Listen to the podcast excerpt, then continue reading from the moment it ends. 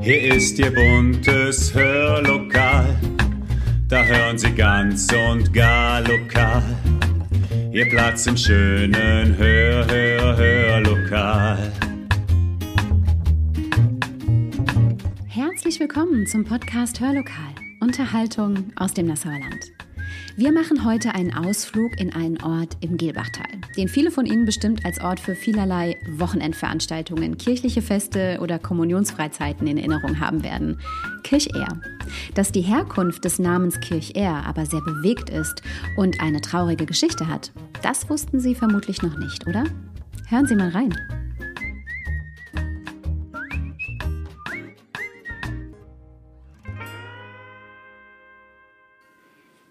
Ja, und tatsächlich, wenn die Geschichte, die in dem wunderbaren Buch mit dem Titel Wo die Lorelei dem Lahnteufel winkt, wirklich wahr ist, dann ist die Geschichte des Ortes Kirchehr eine sehr, sehr traurige. Eine Geschichte, die ihren Ursprung in der Familie des Ritter Gacho hat. Des Ritter Gacho, der ein schlimmes Schicksal ertragen musste und der einen letzten Wunsch hatte, kurz bevor er starb. Welcher das war und ob er wirklich in Erfüllung ging, das hören wir jetzt.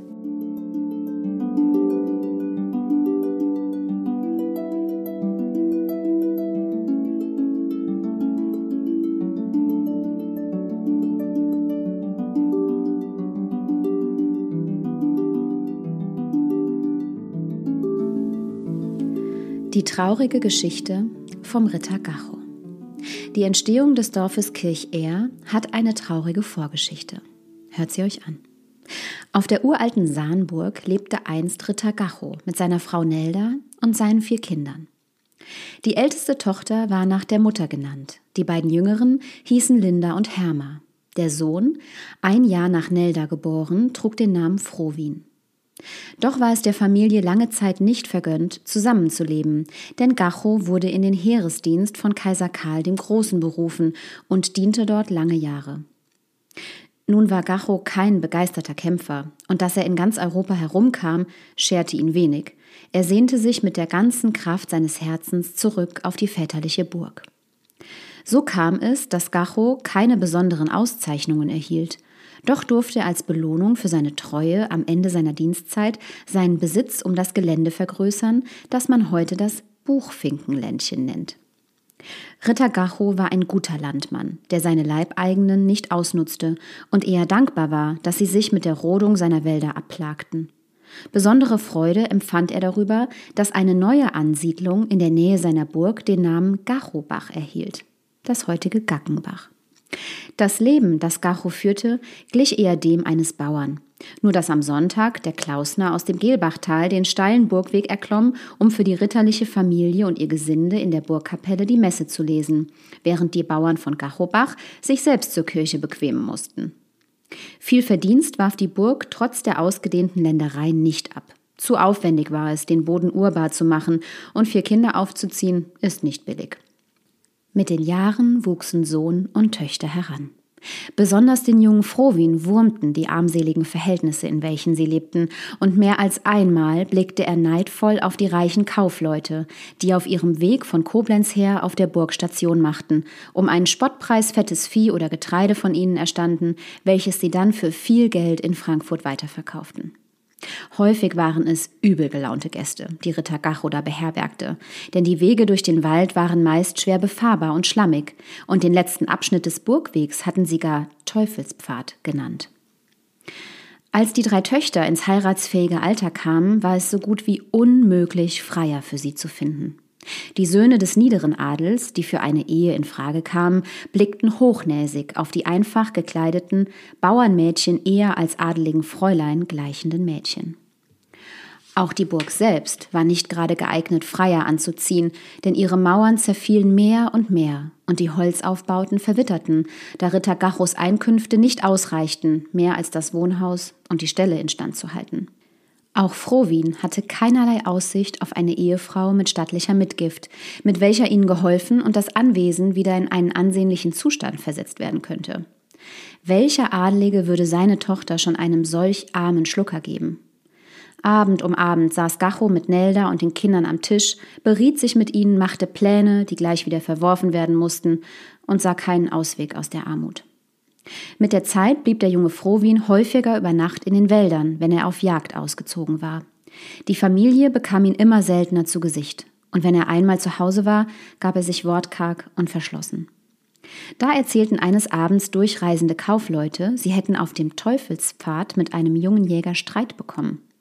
Dem haben wir es aber gründlich heimgezahlt, prahlten sie und stießen Verwünschungen aus über die respektlose Jugend. In dieser Nacht kam Frohwin nicht nach Hause, und als die Kaufleute am nächsten Morgen die Burg verlassen hatten, eilte Nelda zu ihrem Mann. Mir geht der junge Jäger nicht aus dem Kopf, mit dem die Kaufherren sich geschlagen haben, sagte sie nachdenklich. Könnte das nicht unser Frohwin gewesen sein?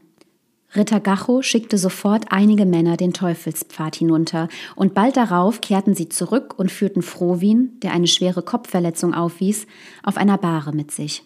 Tatsächlich hatte der Junge sich mit den Kaufleuten geprügelt. Seine Genesung dauerte Monate, und danach war er nicht mehr der, der er gewesen. Er schimpfte jetzt ständig auf die Kaufleute, nannte sie Halsabschneider und Wucherer, und bald erfuhren die entsetzten Eltern, dass Frohwin sich immer öfter mit den Raubrittern im Lahntal zusammentue und diese auf ihren Raubzügen begleite. Völlige Gewissheit erhielten sie, als Frohwin von seinen Ausflügen teuren Schmuck und wertvolle Kleider für die Schwestern mitbrachte. Dass er die Familie damit um ihren Frieden brachte, verstand er nicht. Doch die Eltern grämten sich und fragten sich besorgt, ob aus ihrem Sohn inzwischen nicht nur ein Raubritter, sondern sogar schon ein Mörder geworden war. So waren denn die glücklichen Zeiten auf Gachosburg dahin. Doch es sollte noch viel schlimmer kommen. Als in Wilgenhausen und Kirnberg die Pest ausbrach, machte sich Gachos älteste Tochter Nelda einen Namen als helfender Engel der Armen. Nelda war inzwischen fast 30 hatte alle Heiratspläne aufgegeben und widmete sich mit Hingabe der Krankenpflege. In der Burg war man nicht so begeistert von ihrem Tun. Man räucherte täglich die Gemächer aus und fürchtete Neldas Gesellschaft. Nur die Mutter hielt zu ihrer Tochter, von der es hieß, sie sei gegen die Pest gefeit. Doch eines Tages stand auch sie nicht mehr von ihrem Bett auf. Kopfschmerzen hatten sie befallen, und einige Stunden später zeigten Knoten und Eiterbeulen an, dass die Pest auf der Burg Einzug gehalten hatte.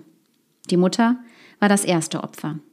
Frohwin kam zu ihrem Begräbnis nach Hause, doch danach hörte niemand mehr etwas von ihm, und es muss vermutet werden, dass auch er von der Pest dahingerafft wurde. Binnen eines halben Jahres trug Gacho seine ganze Familie zu Grabe. Nur er selbst wurde verschont.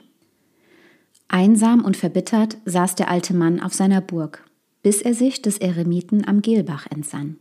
Er suchte ihn in seiner Klause auf, und da die Burg ohnehin fast nur noch von Ratten bevölkert wurde, blieb er bei dem frommen Manne wohnen.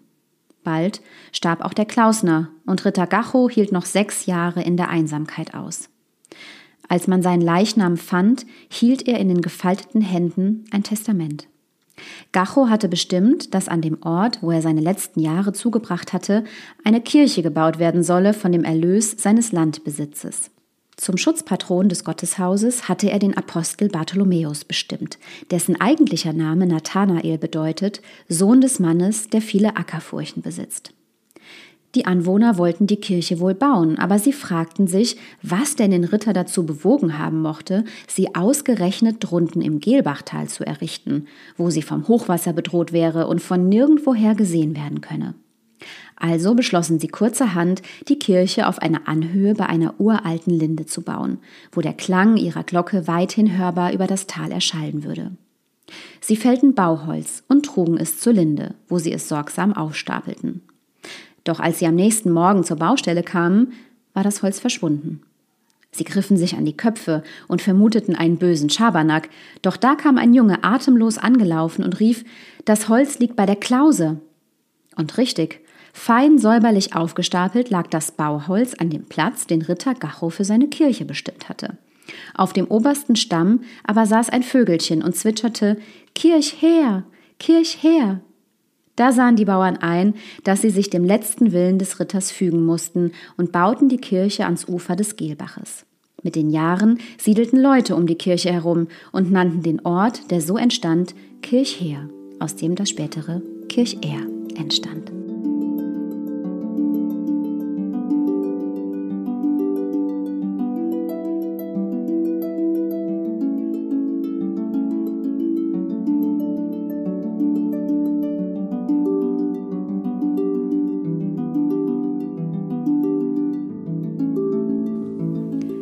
Was für eine traurige Geschichte, oder? Verbunden mit dieser spannenden Information, dass sowohl Gackenbach wie auch Kirchehr ihren Namen von einem Ritter namens Gacho haben.